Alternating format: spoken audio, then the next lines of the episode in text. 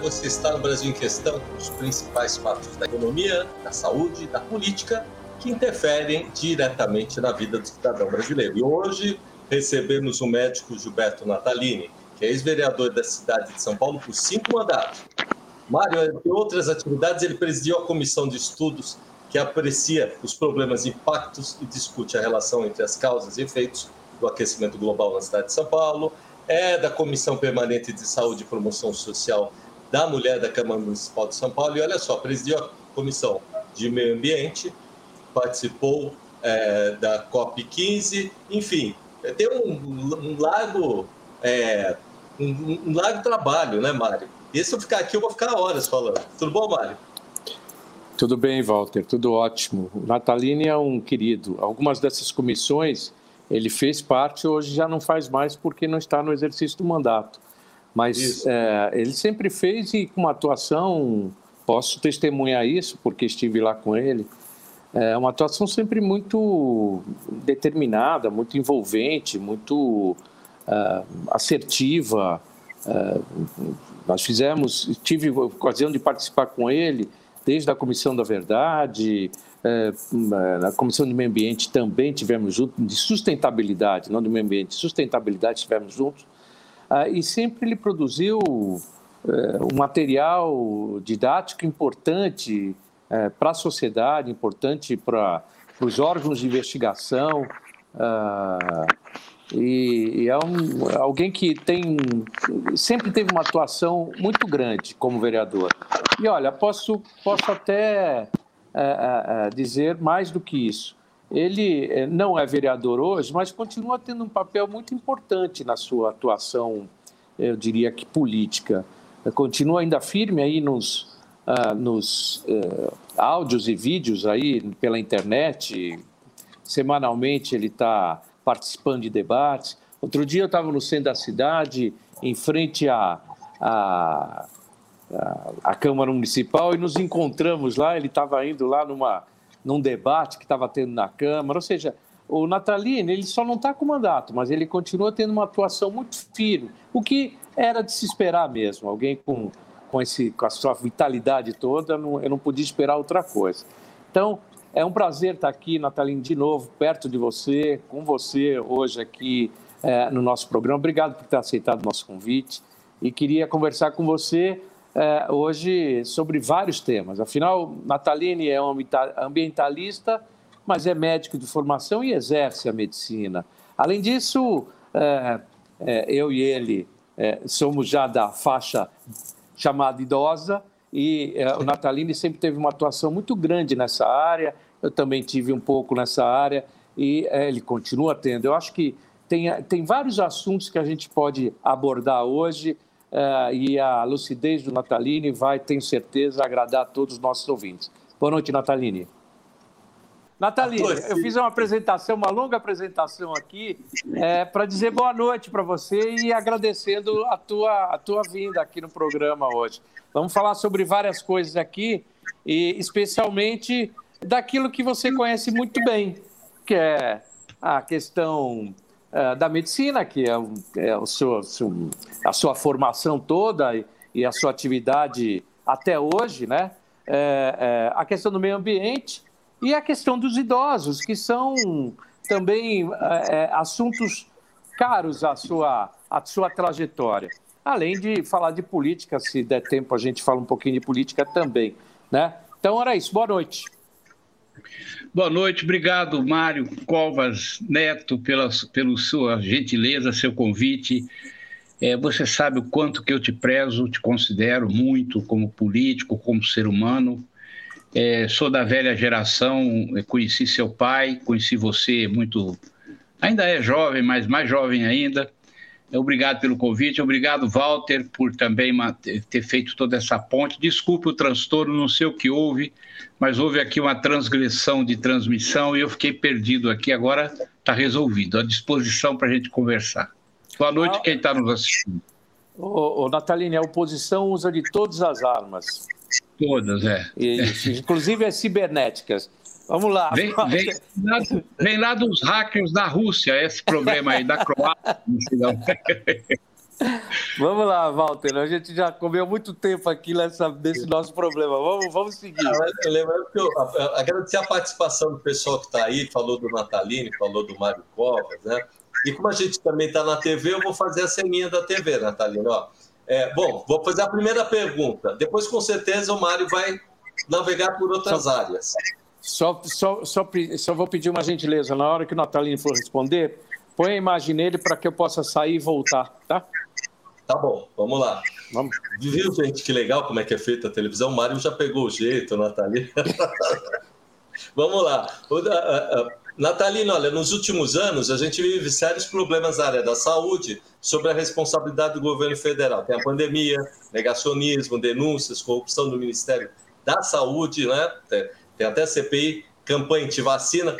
Qual é, qual é a situação da saúde pública nesse momento? Você que conhece extremamente bem. Olha, a saúde pública nesse momento tem uma situação bastante complicada. Talvez nos últimos, nas últimas décadas seja a situação mais complicada é, por conta de que nós estamos com uma, uma limitação do, do financiamento.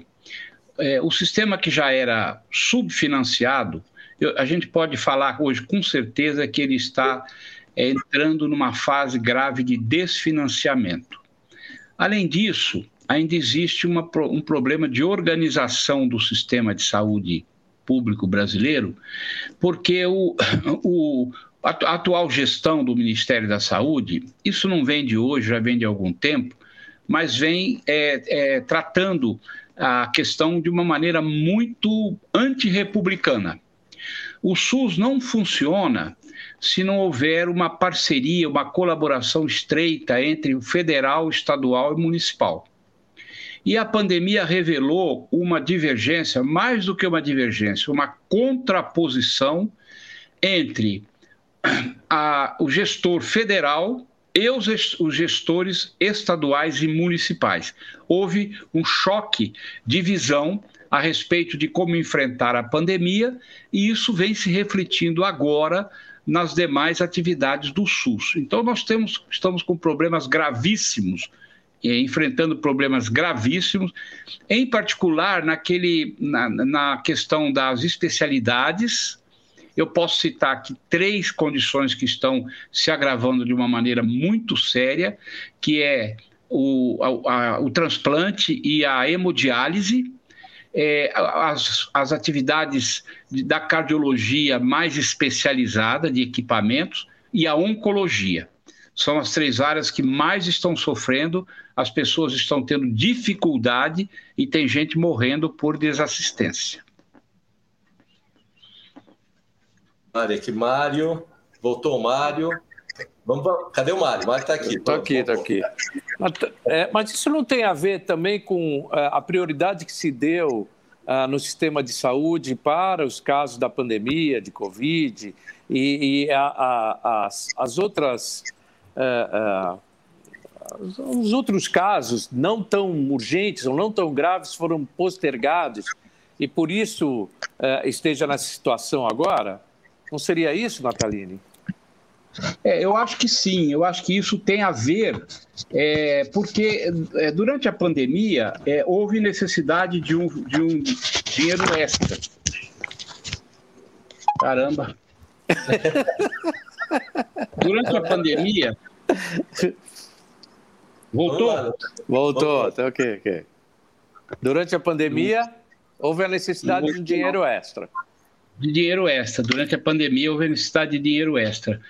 E, e esse dinheiro veio, esse dinheiro veio. É, mas a, a, a, maneira como o governo federal enfrentou a pandemia, por exemplo, a, a, a reação de não, não querer comprar vacina, por exemplo, uma necessidade extrema de vacina, o governo federal ficou sem querer comprar vacina. Depois, a maneira como foi distribuído o dinheiro o Ministério da Saúde ele teve uma atitude de partidarização da política de saúde. por conta do, do, governo federal. E isso atrapalhou muito, muito. Eu acho que se isso não tivesse acontecido, nós teríamos passado de maneira mais suave, de maneira menos traumática, teria morrido menos gente. Entendeu? Demorou muito para que, as para que os, os entes federativos se acertassem. E aí, os estados, através do CONAS, e os municípios, através do CONASENS, tomaram a frente do processo. O Ministério ficou atrasado. Na verdade, isso inverteu a ordem de funcionamento do SUS. E, eu acho que foi o principal problema da pandemia, foi o problema político, em primeiro lugar. É claro que não teve o dinheiro suficiente para fazer tudo o que era necessário, mas o dinheiro foi aparecendo. Agora, a distribuição do dinheiro, a disputa é, de quem estava fazendo, quem deixava de fazer, e mesmo o desentendimento técnico pela visão do Ministério, uma visão é, bastante ruim, né? E, e é, gente de fora, é, é, gabinete paralelo, negacionismo, muito negacionismo. Isso atrapalhou demais, isso piorou a situação organizativa de prestação de serviço do SUS. Então, mas aí a pergunta é, é você falou que tem três, três áreas que estão com, com problemas é, mais graves hoje, né? É, e eu pergunto, é, isso não é em decorrência de que a prioridade se deu para o combate à pandemia e, e, portanto, essas ficaram no segundo plano? Não seria esse o problema? E agora, com a pandemia diminuindo, não tende a você recuperar o, vamos dizer, o tempo perdido? Não, isso é verdade, você tem razão. A pandemia consumiu muito o esforço técnico, o esforço administrativo do Sistema Único de Saúde. Você tem razão. No mundo inteiro, não foi só no Brasil. Então, foi, foram suspensas cirurgias eletivas, internações por determinados tipos de doença, é, os leitos foram, é, os leitos de UTI, por exemplo, que foram, foi se investido muito dinheiro, foram destinados mais aos pacientes. Com, isso aí você tem razão. Né? Mas, além dessa questão da pandemia ter tomado conta do cenário, houve também uma desinteligência entre os entes federativos. Sim, sim, sim, sem dúvida.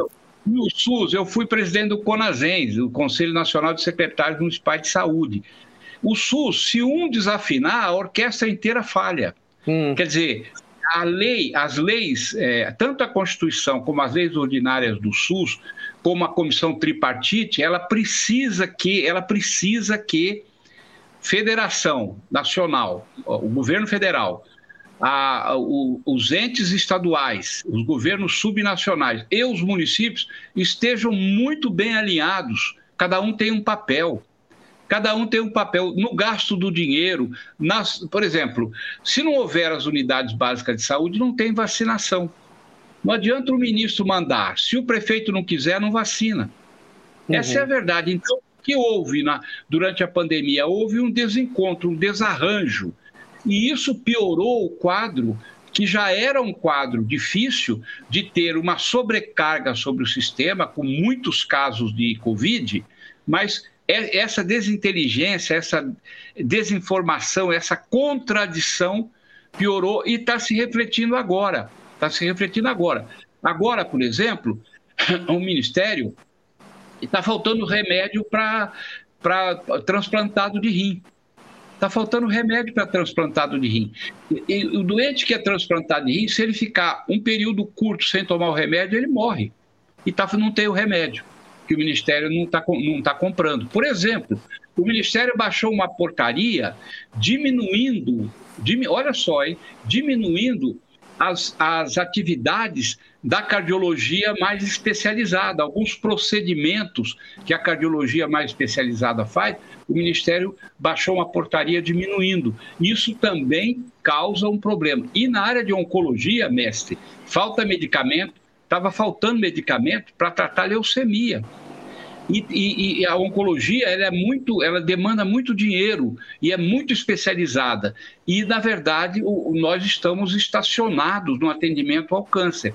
Então aqueles casos de, de câncer que vieram sendo acumulados durante a pandemia, que não foram diagnosticados porque não, o, o doente não teve acesso à consulta, ele agora, eles agora não estão encontrando vazão porque o Ministério. Agora, isso também tem a ver com a questão financeira do, da, do, do SUS. O SUS está.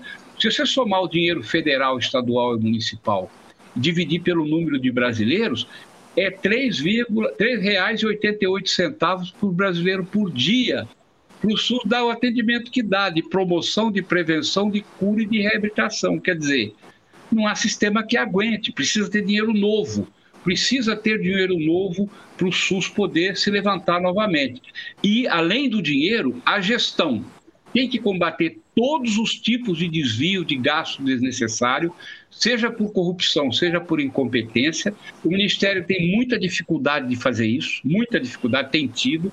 Além disso, é preciso que o, o, governo federal, estadual e municipal estejam trabalhando como uma engrenagem. Não pode ter uma disputa que trave o sistema. Infelizmente, isso está acontecendo, ameaçando a própria sobrevivência do SUS. É, Natalina, tem uma pergunta. Hoje até saiu no, no estado de São Paulo de, de doenças já erradicadas estão voltando. Eu sei que está embutido já no que você falou, mas o que, que você acha que a gente está chegando nesse aspecto? Foi, foi atraso da vacina? Foi só a questão do, da pandemia? E aí foi, foi se mudando o calendário? Isso já vinha vindo antes da pandemia. O que está acontecendo? Alguma, hoje eu estava lendo, por exemplo, está começando a ter caso de sarampo em São Paulo. O sarampo estava erradicado. O sarampo estava erradicado. O que está acontecendo? Existe uma corrente de opinião que é mundial, não é só nacional, de posições contra as vacinas.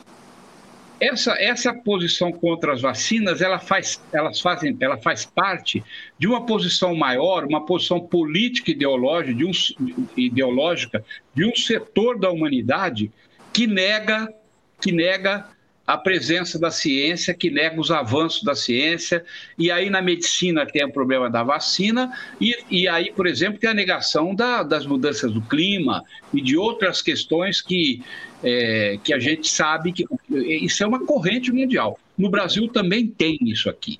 Tem, isso surgiu no Brasil. Então, existe esse problema de pais e mães que não querem aplicar a vacina nas crianças. Esse é um problema gravíssimo. Né? O Brasil é o, é o maior vacinador do mundo. O sistema de vacinação de, de imunização brasileiro é o melhor sistema de imunização do mundo. Isso foi conquistado pelo SUS. Nós somos, por exemplo, vacina de idosos. A, a, o índice de vacinação dos idosos no Brasil é, é maior do mundo, é muito maior que qualquer outro país. Por quê? Porque a tradição nossa é uma tradição de vacinação. Agora, quando você tem um negacionismo estimulado, estimulado por governantes.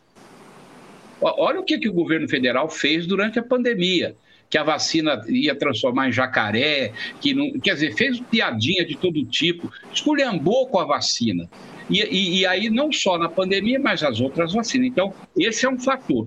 O outro fator é que o Ministério da Saúde, isso precisa ser dito, já vinha relaxando com o sistema de vacinação porque isso é uma emulação. Você tem que ir chamando a população e fazendo uma verdadeira gincana para que se leve as crianças para vacinar. Isso veio afrouxando, afrouxando no decorrer de alguns anos e agora chegou num pícaro de que a vacina passou a ser uma coisa secundária. O que, que acontece?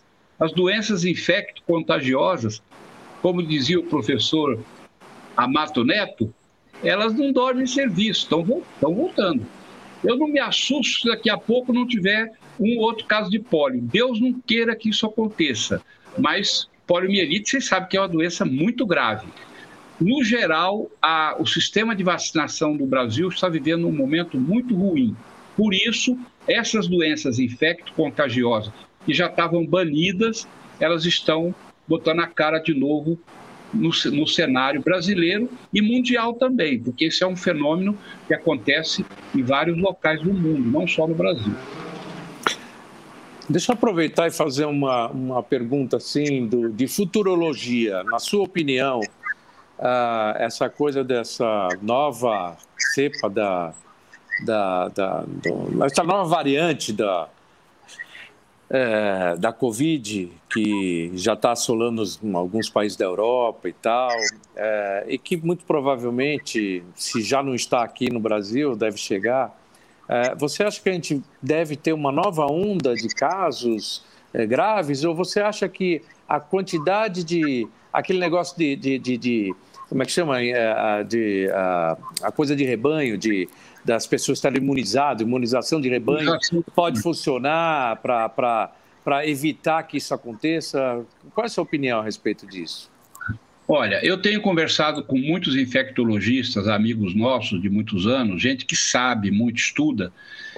Então, a, a, a Covid, ela, ela, tá, ela vai se comportar como, no geral, as outras as outras epidemias de virais que, que aconteceram no mundo. Geralmente começa muito virulenta, começa muito agressiva, começa matando mais gente e, e jogando as pessoas mais para para leitos de hospital, e depois a própria evolução médica da vacinação e a imunização conjunta das pessoas, o vírus vai tendo uma, uma tendência a se atenuar. Então, eu acho que a pior fase, a minha opinião, a pior fase passou. A não ser que venha uma cepa de vírus absolutamente é, inusitada que traga toda a virulência novamente a, a, patamares altíssimos. Eu acho que isso não vai. Olha, eu tomei a quarta dose essa semana. Quatro doses de vacina para a mesma doença, quer dizer, uma coisa e, e, e menos de. foi meses, tá certo? Então, quer dizer, nós também temos as nossas defesas, que através da medicina, através da vacinação, através das medidas. A gente andando de metrô, você estava dizendo esses dias para mim que anda muito de metrô, eu também tenho andado de metrô. Eu gosto de andar de metrô, acho que você gosta também, né? Nós gostamos, né? É, então, todo mundo de máscara dentro do metrô, dentro do Sim. ônibus, todo mundo de máscara. Ou seja, a população também aprendeu de certa forma, aos trancos e barrancos, numa discussão quase que fraticida, aprendeu também a se defender um pouco. Então, eu acho que, é, mesmo que venha uma variante, ela não vai ter a agressividade toda daquelas primeiras ondas que a gente viveu. Isso não só com a Covid, são com, com a maioria da, das viroses, por exemplo, você, você lembra como foi a questão da AIDS, né? Depois, toda a evolução médica, a AIDS não temos vacina, mas o tratamento que foi dado, o Brasil é campeão mundial do tratamento, do, da, do, do, do kit para tratar AIDS, o Ministério da Saúde, eu me lembro na época do Serra foi que isso aconteceu, eu estava lá como presidindo o Conazens. O Brasil, eu fui na, em Haia, o ministro da Saúde, como convidado, recebeu um prêmio que o Brasil recebeu lá mundial, da Organização Mundial de Saúde como exemplo de atenção ao paciente com HIV é, um, diante do mundo inteiro. Então, a AIDS também houve um certo, uma certo equilíbrio entre a doença e a nossa vida no dia a dia. Quer dizer, amainou bastante, diminuiu o número de mortes. Isso é o, é o caminho eh, geral. Agora, o que acontece, Covas, é que nós não sabemos qual tipo de vírus novo, não dessa ou daquela doença, de uma coisa nova, porque a agressão que nós estamos fazendo sobre o meio ambiente de uma maneira absolutamente burra e mal organizada e agressiva mesmo, está tá soltando demônios virais aí pelo mundo afora que a gente não espera, nós não sabemos qual a próxima onda. E vai vir, virá. Nós não sabemos se vem da Amazônia, nós não sabemos se vem do degelo da Sibéria. A Sibéria tem micro-organismos congelados lá por milhões de anos. A hora que o gelo, que o aquecimento global for derretendo o gelo, o que, que vai sair dali? A gente não sabe. Parece uma, uma coisa de sonho, mas não é. Isso aí é real e a gente tem que estar prevenido para que essas coisas possam acontecer da, da maneira menos brutal possível. Mário, deixa eu fazer uma pergunta, que talvez faça de uma forma é, é, é, é leiga, né? totalmente leiga, mas a gente sabe, é, Natalia, a gente teve é, uns dias atrás em Brasília com o Marcos Pontes, né? Estava saindo do Ministério. E ele falou que o Brasil está desenvolvendo um centro para vacina que tem aquele trabalho de RNA, que aí serviria para outras situações. Você, você acha que isso é, vai de encontro essas questões dessas novas evoluções? Ele disse que pode usar, eu não sei como é que funciona o RNA, ele explicou, mas é, eventualmente eu não lembro. Mas como é que isso vem a, vem a melhorar o sistema de saúde? Você lembra, né, Mário, dessa Sim. conversa? O Mário teve lá também com ele? Sem dúvida Sim. nenhuma, teve lá, né? Sem dúvida nenhuma, essa tecnologia do RNA, ela é um salto adiante. Ela é um salto adiante no processo de vacinação. Por quê? Porque a, quando você coloca a questão do RNA, você eh, amplia o espectro de defesa do organismo. Teve gente que disse que isso ia fazer mapeamento genético das pessoas, ia mudar o, o, ia mudar o genoma das pessoas. Tem, aí tem toda uma discussão, tem muita fantasia também. E nada disso vai acontecer. Mas é um passo à frente, sim. É um passo à frente, sim. E olha, eu quero aqui também é, deixar registrado a excelência do Butantan, a excelência da Fiocruz, que são brasileiros, são institutos governamentais brasileiros que não, de, não, de, não deixam nada. E tem outros aí, tem em Pernambuco, tem em alguns outros locais do Brasil, mesmo na região norte, é, laboratórios, cientistas, pesquisadores que não deixam nada a desejar para qualquer outro país do mundo, desde que eles tenham condições de trabalhar né, e que não haja uma oposição dentro do governo ou mesmo na sociedade que atrapalhe o trabalho deles. Mas nós somos muito bons em pesquisa, né? inclusive em pesquisa para vacina. É, o, o, sistema, é, pelo que ele explicou, na verdade, vai permitir que o Brasil é, faça ou fabrique a sua própria vacina. Ou seja, hoje as vacinas são feitas aqui em cima de insumos que vêm de fora. Ou seja, aqui é só envasado e tal. E é, vai permitir que se faça do zero até o final da vacina não só vacina para a Covid, mas outras vacinas também.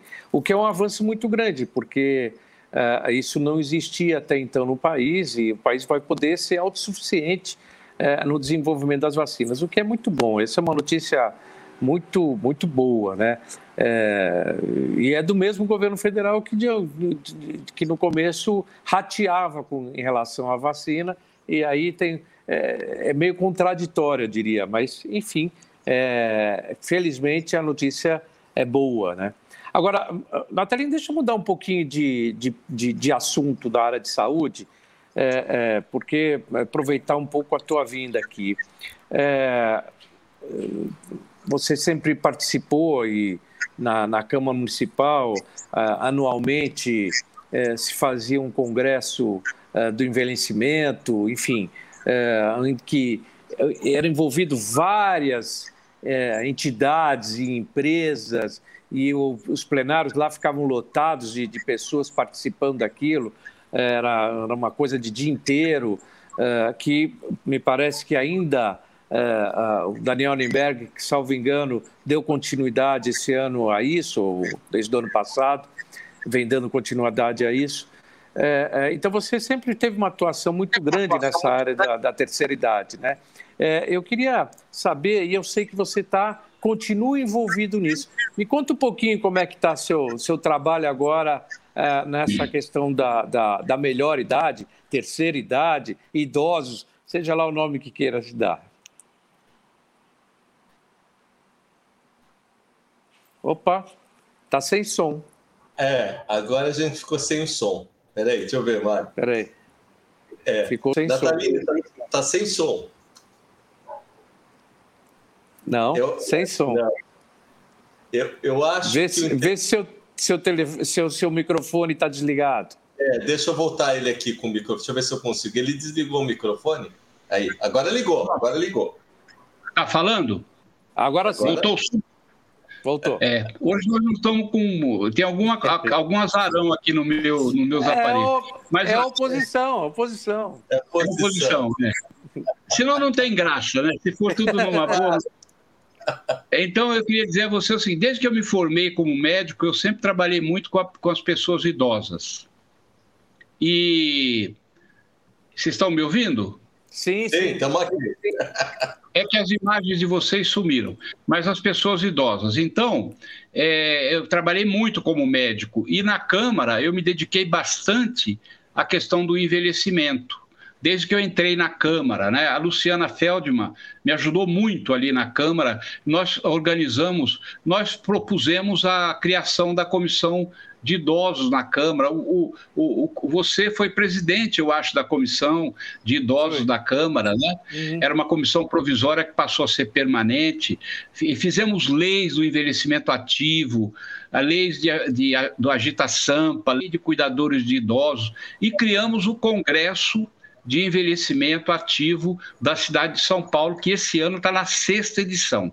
É um, uma, é um grande encontro de políticos, de técnicos e junto com os idosos. A gente constrói um. Sumiu o som. Sumiu de novo. Tá escutando, Mário? Nataline, sumiu o som. Eu Outra acho, vez. eu acho uma coisa do. Vou fazer uma brincadeira, irmão Augusto, do Putin nessa história toda, entendeu? Porque... É, eu acho que ele não está querendo ouvir. Tá, Mas, continua sem ouvir. Veja aí é, se é. o teu microfone está é, desligado, tá Natália. Está desligado o telefone dele. Eu estou vendo o microfone aqui desligado. Agora ligou. Voltou agora? Voltou, voltou, voltou, voltou. É, então, veja bem, tem alguma, tem alguma coisa aqui que não está normal, porque nunca foi assim, eu não sei o que está acontecendo. é porque está fal, tá faltando alguém com linguagem de sinais, é isso. É, assim resolvi o nosso problema, vai.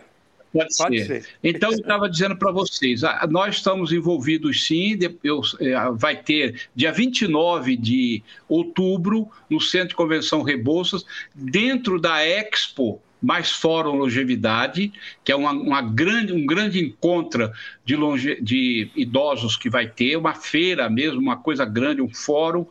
Nós vamos fazer o congresso lá dentro, está né, tá sendo organizado. O Daniel Annenberg assumiu como vereador a, a, a proposta, a Luciana está sendo está secretariando tudo isso, e vai ser um encontro grande, bonito, com o tema inclusão digital dos idosos. O tema vai ser esse. E, além disso, nós estamos nas lutas sociais aí, junto com Alexandre Kalash, junto com o Sesc São Paulo, com a Pastoral do Idoso, com o que rola na Geronto, com o pessoal que trabalha com Alzheimer, com muita gente, né? É, nós estamos numa, numa grande. Sumiu de, de novo. novo. Sumiu de novo. É bom que a gente faz, a gente repete a pergunta, né? Tenta de novo, é. né? Tenta aqui, deixa eu ver aqui. Ah, então, o microfone está ativando e desativando. Agora voltou. Deixa eu ver. Não Pode voltou, falar. não. Ele está falando. Não, não voltou. É, deixa eu ver. Possível ativar o som. É, o seu microfone está desativado. Ah. Deixa eu desativar o meu aqui. Escreveu aqui que o, o, o, controlador desativou o meu microfone. Então, tô, se não é você, se não é você, deve ser o pessoal lá da Croácia que está fazendo isso. Então, eu estava explicando para você, para vocês que, que nós tivemos uma vitória enorme com a OMS, é, que a OMS desistiu de colocar no CID-11 é, velhice como doença. Isso foi uma mobilização que nós fizemos muito grande no Brasil e fora do Brasil, e, e conseguimos que a OMS já tinha decidido a colocar um número no CID de doença, de velhice como doença, voltou atrás e desistiu. Foi uma vitória enorme do ponto de vista humano, do ponto de vista social, do ponto de vista é, político para esse setor da população que, que tem mais de 60 anos. Foi uma vitória linda. Aí, a partir disso, a gente resolveu dar continuidade. Então, como agora é o ano eleitoral, nós estamos, fizemos dois manifestos. Um manifesto à nação e outro manifesto aos candidatos a cargos eletivos seja executivo, seja legislativo, e aos partidos políticos, colocando uma pauta que a gente acha que deve constar do ideário do programa de governo dos candidatos e do governo que vier assumir o Brasil, os estados e também o parlamento. Aliás, até eu, entreguei ao Mário Covas Neto um, uma cópia para que ele levasse a direção do Podemos e também nos ajudasse a é, buscar posicionamentos favoráveis àquela pauta. É uma pauta ampla, quase que completa, colocando o idoso como protagonista da vida do Brasil, na vida do Brasil. Nós temos uma população de quase 30 milhões de idosos que tem um protagonismo pequeno do ponto de vista de benefícios. Os idosos do, do Brasil têm uma vida muito sofrida. Então, o que a gente quer é colocar essa questão do envelhecimento, porque daqui a pouco mais, daqui a algumas décadas, a pirâmide do Brasil, a pirâmide etária do Brasil vai inverter. Nós vamos ter mais idosos do que jovens. Atualmente é um barril, mas vai virar uma pirâmide de cabeça para baixo, porque tá, o envelhecimento é muito rápido. As pessoas estão vivendo mais. E a, e a gente quer que essa discussão aconteça hoje. Esse é o trabalho nosso com os idosos e eu estou contando com o apoio do, do Covas, muito, viu, Covas? Muito obrigado aí por você ter levado. E também, Walter, você já tem umas mechas brancas ali no lado, nós estamos querendo contar muito com o seu apoio também, viu? Já tô Olha, eu. É, é... Ih, sumiu outra vez, sumiu de som outra vez. É, é. ah, eu lá. acho que eu que estou interferindo. Deixa eu ver. Agora você desligou o seu.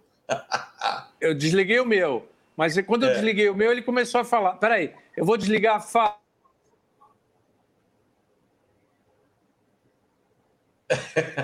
é, não sei.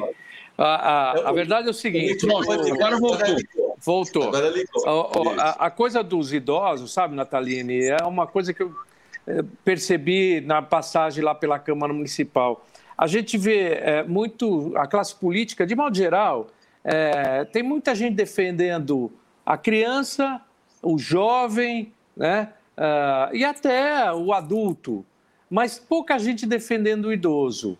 Tem, claro que tem, tem olhar para isso, mas não é, não está na lista de prioridades. Normalmente as políticas públicas se pensa muito desde a criança até o adulto e o idoso fica para o segundo plano, o que é absolutamente contrário os grandes, as grandes, uh, grandes povos do mundo, né? O idoso tem um tratamento de reverenciado, né? Pela, pela, pela sua comunidade, como um ser sábio, experiente e que pode ajudar nas soluções dos problemas. Aqui parece que o sujeito, a partir de um determinado momento, ele já não, não tem mais a mesma presteza que um mais novo o que é absolutamente errado. Então, uh, eu quero cumprimentar aqui a tua dedicação a esse tema e mais, uh, me solidarizar e, e, e, assinar embaixo no manifesto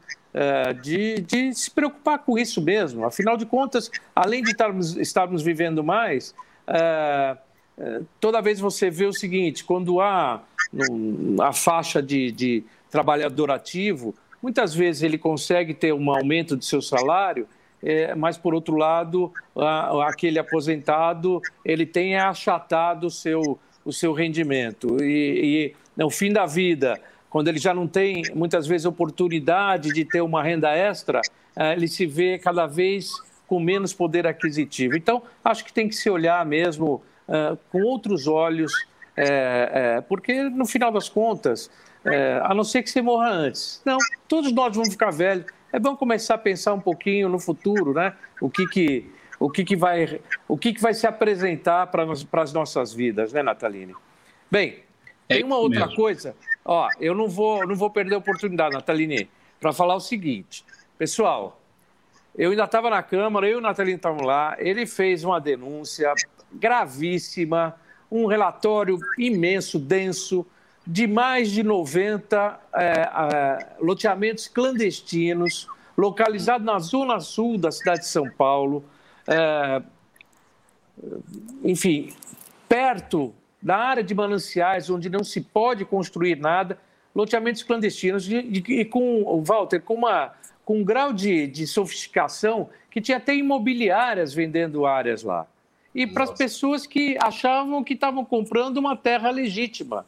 Então, gente de boa fé comprando é, e tentando construir a sua casa lá, é, e quando era surpreendida, eventualmente, com uma ação da prefeitura ou de órgãos públicos, para dizer aqui não, você não pode.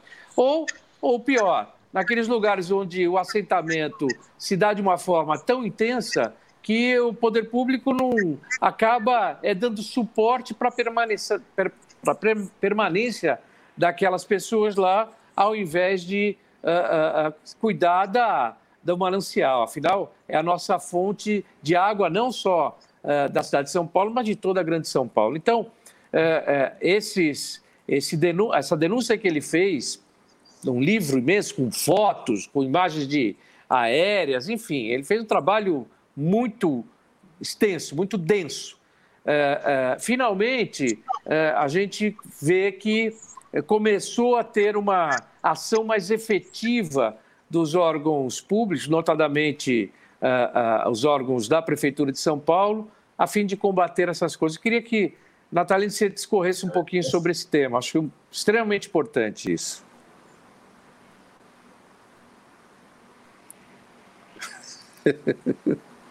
E tá ligado o microfone. Vamos ver, vamos fazer o. Vai lá. Eu vou, eu vou desligar o meu aqui. Liga de novo, Nataline. Agora ligou, agora ligou. É, então, é, é, é, é liga e desliga seu microfone, que agora tá. Agora, vai, liga agora. Tenta falar, deixa eu ver. Sumiu agora. E você viu que embaixo, o pessoal que está assistindo, tá, o microfone dele é, ele está ligado. Vou tentar ativar aqui de novo, vamos ver. Tenta agora, Nataline. Tá ligado. Agora foi. Agora foi. Agora desligou. Mário, impressionante isso está acontecendo, hein? É a primeira vez que a gente está tendo Olha, isso. eu, eu, eu, não, eu não sabia que uh, uh, essa coisa de, de, da para, parapsicologia também fizesse parte do hall das atividades do, do Natalini. Eu, eu, eu sempre disse que ele, que ele, na verdade, são cinco caras, porque ele está em tantos lugares ao mesmo tempo que são cinco irmãos gêmeos e cada um está num lugar diferente. E hoje eu vi que tem um para, para psicólogo também entre os irmãos aí. É, ele tá. E que está aprontando com a gente hoje aqui, né? Ele está tá completamente sem. Ah! Agora. Tá som, tem som? Sim. Tem som? Ah, foi, foi. Olha, está é, tá tendo um problema, uma interferência séria aqui que está escrevendo que o, a organização desligou o microfone e você não está desligando. Então está tendo algum problema na transmissão que eu não. Bom, mas tudo bem. Eu quero dizer, Covas, que essa questão que você falou dos mananciais é a maior tragédia ambiental dos tempos modernos na cidade de São Paulo porque foram jogadas no chão, pelos meus cálculos até hoje, cerca de 3 milhões de árvores. E foram assoreadas milhares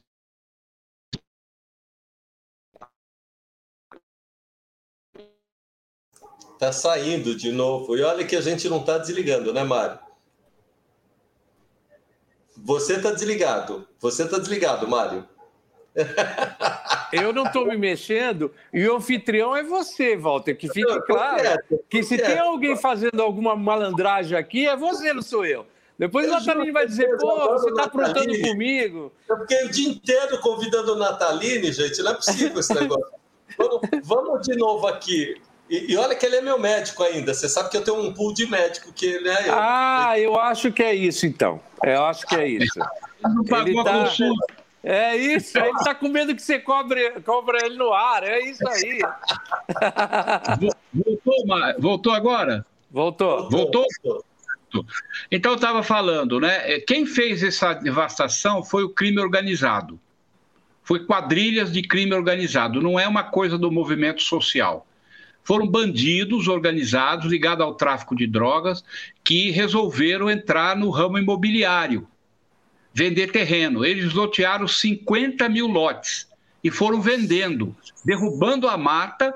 Eles, se eles vendessem todo aquilo, eles iam, eles iam conseguir 2 bilhões e 500 milhões de reais na venda dos lotes pelos, pelos cálculos que nós fizemos. Então não é pouco dinheiro, é muito dinheiro para quadrilhas de crime. E quem pagou o pato? As matas dos mananciais de água da cidade de São Paulo, o meio ambiente de São Paulo, a segurança hídrica de São Paulo, que foi é, delapidada. A, a, prefeitura e o Estado, a gente denunciou várias vezes, fizeram muito pouca coisa para impedir isso. foram relativamente omissas, é, assim, complacentes com, a, com, com o evento. Até que esse, o prefeito Ricardo Nunes, uma vez, me falou, assim que ele assumiu, eu vou enfrentar isso. E ele realmente criou uma secretaria do clima, está lá nessa secretaria o Pinheiro Pedro, Fernando Pinheiro Pedro, e ele montou uma equipe realmente, junto com a Polícia Ambiental Militar Ambiental de São Paulo, eles estão fazendo desfazimentos e combatendo novos desmatamentos. Agora, eu falei para ele, falei para o prefeito, aquilo que foi para o chão, que é muita coisa de mato que foi para o chão, isso não vai recuperar nunca mais. Isso aí vai ficar pelado à beira da represa, milhares de hectares de terra sem cobertura vegetal, com as nascentes assoreadas. Prejuízo ambiental, social para São Paulo inestimável. Infelizmente, eu denunciei desde o tempo do Haddad, do prefeito Haddad, que eu venho denunciando isso ameaça de morte em cima de mim, nós vamos tombar você. Eu falei, pode tombar, mas eu estou defendendo a água, estou defendendo a vida. Então eu estou numa causa justa. Morrer por uma causa justa é até poético, não é verdade? Eu não me importava com isso. Infelizmente, não me, claro, não me mataram, eu estou aqui, mas mataram a natureza, derrubaram as matas e assorearam as nascentes de água, infelizmente. É, é triste, é triste. É... Oi? Desculpe. Eu vou deixar você continuar. É. Gente... é. triste, é triste, sabe, Walter? É, é, eu, eu sinto assim uma certa impotência, né? Porque às vezes você, eu sei o tamanho e a extensão, a profundidade da, a, do trabalho do Natalini, as denúncias que ele fez, eu presenciei, eu vi e tal. Uh, e, e, fico um, um, pouco frustrado, porque por mais que a gente se esforce, às vezes a gente não consegue, eh, não consegue convencer as outras pessoas, os outros agentes que têm responsabilidade do quanto é importante eh, ter uma atuação forte, rápida e eficaz é, é, nessa questão de meio ambiente, ou em outras questões também, enfim, a gente vê muito disso. Infelizmente, é, o parlamento ele serve muito para alertar o executivo, mas ele não tem instrumentos para agir. Ele tem como alertar, mas como agir não. Então, é, é, depende muito do executivo acreditar, é, e mais do que acreditar, se interessar em em resolver ou enfim ou de combater os problemas, não é? Bem, enfim, o Nataline, antes da, da gente encerrar aí, porque é, o tempo vai, vai voando aqui, eu queria falar um pouquinho de política, porque afinal de contas é, você fez política ou faz política a vida inteira é, e é, eu sei que nos processos eleitorais você sempre está atuando de alguma forma, seja como candidato, seja é, participando como um, um ativista político, né? É, eu não sei se você compartilha da mesma opinião que eu, mas é, eu vejo uma situação muito é, desfavorável no âmbito geral da política, de muita descrença. Eu mesmo estou muito descrente. É, eu não sei, quase, como, como é que você analisa esse quadro atual? E aí eu estou me referindo ao quadro geral, não estou me referindo apenas ao governo federal, mas, enfim, ao quadro geral. Covas, é... você, como eu, nós somos da mesma geração. Eu acho que a nossa geração, que ajudou a redemocratizar o Brasil, eu lembro do seu pai, primeira reunião que o seu pai fez quando voltou, quando veio para a política em São Paulo, eu estava presente e ele, é, a partir dali, foi na, na, década de, nem lembro mais quando, mas não sei se foi final de 70, por aí. 79. E, 79. E aí, meu amigo, é, nós, eu acho que nossa geração que ajudou a enterrar a ditadura e, e trazer a democracia, redemocratizar o Brasil, no decorrer das décadas, não individualmente eu, você, o A ou B, mas nós, no geral, falhamos. Nós falhamos com a nossa democracia. nós, nós deixamos a nossa democracia perder a utopia. Nós deixamos a nossa democracia perder o sonho. E um regime político ou uma ideologia sem sonho, sem utopia, ela vai dar no que deu. Porque aí o que vai interessar é o poder e o que vai interessar aquilo que o poder traz, que é o dinheiro, que é o que está valendo nos últimos, nos últimos tempos. Nesse particular, eu preciso falar que eu acho que o PT ele tem muita culpa no cartório, porque o PT vendeu ao Brasil um, um sonho do paraíso. Ao chegar ao poder, o PT entregou ao Brasil um purgatório infernizado. Porque toda a questão ética que o PT pregou, nós mesmos éramos vítimas deles, porque para ele nós éramos a direita, nós éramos os, os desviados, nós éramos os vendidos. Você lembra disso, né? Eu lembro da agressão que eles fizeram ao seu pai na Praça da República. Machucaram ele, jogaram pedra no Mário Covas. Imagina ter coragem de jogar pedra num democrata como o Mário Covas. Agredir um democrata, um cara lutador, comprometido, pois o PT fez isso. E o Zé Dirceu disse na época: nós vamos bater neles nas ruas, nas urnas e nas ruas. Esse foi o, o recado que a gente teve. E aí, quando chegou ao poder, o PT foi chafurdar na mesma lama, certo? Que eles diziam combater a vida inteira. E chafurdou para valer. Então, o sonho, quer dizer, o povo, quando ele tem um sonho, e esse sonho quebra, né, a desilusão é imensa.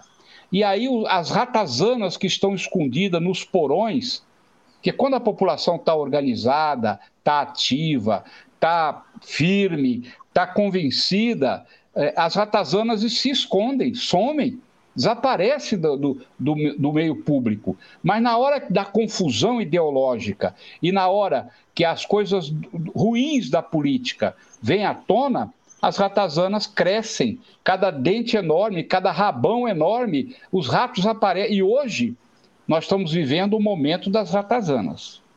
Hoje o Brasil é comandado por um, uma pleia de, de ratões que tomaram conta da política brasileira, seja no executivo, seja no legislativo, infelizmente.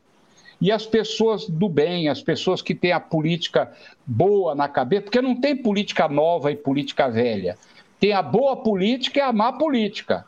Esse negócio de político novo, político velho é papo furado. Tem a boa política e a má política.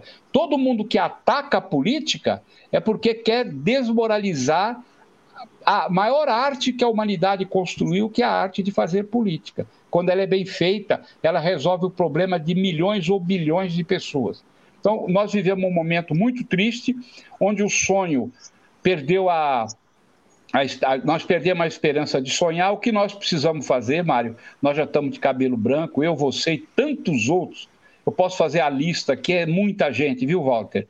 Gente boa, que deu, deu tudo de melhor de si para melhorar a vida do povo, para dar liberdade, para levar a democracia para frente. Nós temos que voltar a reconstruir um momento de esperança, né? E dizer para o nosso povo e levar essa mensagem. Nós não estamos conseguindo fazer isso.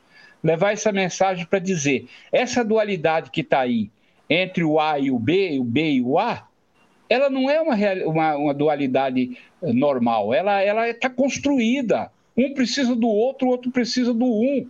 Sem o Lula, o Bolsonaro não é ninguém. Sem o Bolsonaro, o Lula não é ninguém e a gente não consegue colocar uma alternativa entre essa dualidade de uma pessoa que tenha compromisso com a democracia, com a sustentabilidade, com a equidade social e com a moralidade pública. Essa, esses quatro conceitos é que nós temos que resgatar. Então, eu não quero perder minha esperança, mas também estou muito combalido, muito muito triste, como você também deve estar, por nós termos chegado, depois de tantos anos de luta, numa situação dessa no nosso Brasil.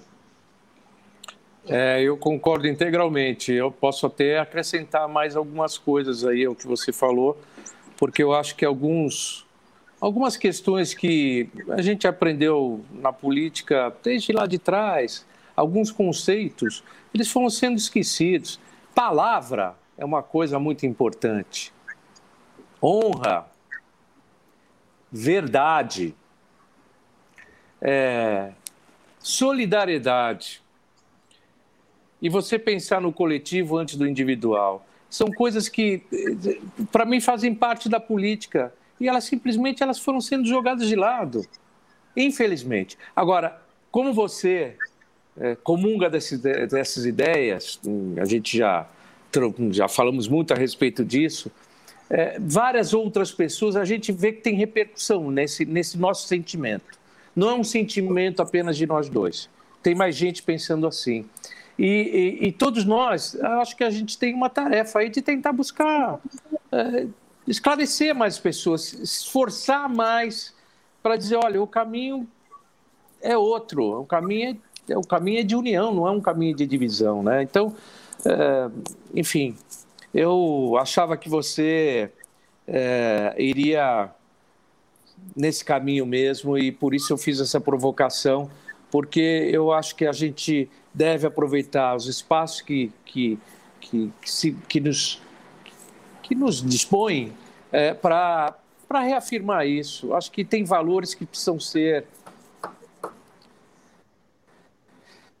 batidos, porque senão eles vão sendo esquecidos, vão sendo é, superados por valores que não. Valores não, por algo que não tem valor, como traição, como é, é, num, falta de palavra, falta de honra, é, é, um jogo de cada um por si. E, e política eu acho que não é, não é um, uma tarefa individual, ela é coletiva. Enfim, é isso. Ô, Walter, uma hora e cinco minutos, pelo que eu estou vendo aqui, né? É claro que depois, claro que depois para o pro programa na TV vamos tentar é, tirar um pouquinho dos, dos problemas técnicos que teve, mas enfim, está na hora da gente já encerrar o programa. Então quero passar a palavra aqui para o Natalino para suas considerações finais. Bom, desculpa da, da, da, do problema aqui da, como eu tenho batido muito na Rússia por conta da invasão da Ucrânia, eles eu acho que vieram vingar de nós aqui no programa, enfiando o dedo aqui na transmissão. ah, Deus, é, que o Walter Imagina... é russo. O Walter é russo. Walter é e, ele, russo. e ele que estava desligando seu microfone. Eu acho que é isso. É, é o camarada Walter. é, agora nós já temos o camarada. É, é, é, Geraldo, agora temos o camarada Walter. É, pois é. Então, veja bem, é, o, o Covas, nós estamos numa fase de viver a barbárie. Eu nunca imaginei que a gente chegasse a viver uma coisa assim de você é, fa é, fazer comemoração com, com matança, é, com destruição dos índios, com destruição da floresta. É, é, a barbárie. Nós estamos entrando na fase da barbárie. Nós temos que segurar, porque senão o negócio vai ficar muito feio e nós vamos segurar. Eu tenho certeza disso que a gente vai juntar todo mundo aí, as pessoas que. Né, e trazer o sonho, porque quando não tem ideologia e não tem sonho, tudo vira individual, tudo vira ruim, né? Mas eu quero agradecer muito, Walter, por você ter me chamado, Covas, por você ter me, me, me, me aturado aqui com todos esses problemas técnicos. Muito obrigado a vocês, muito obrigado. São bons amigos, admiro muito o trabalho de vocês.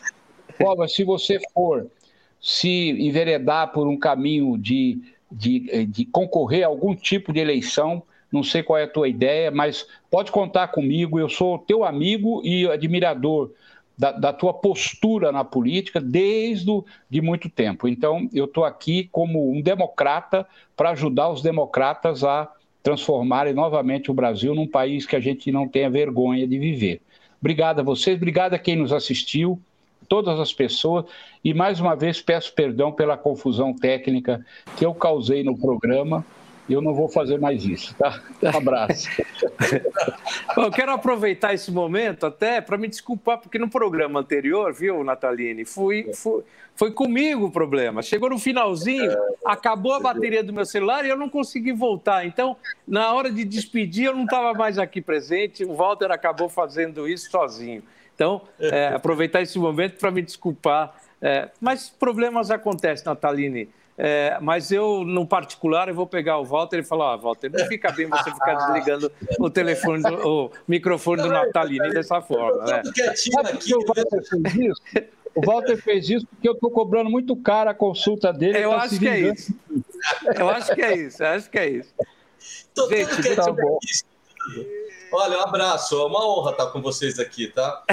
Obrigado, Walter. Obrigado, Nataline. Um beijo, Abração. pessoal. Tchau, tchau, tchau. Tchau. Até a próxima semana. Tchau.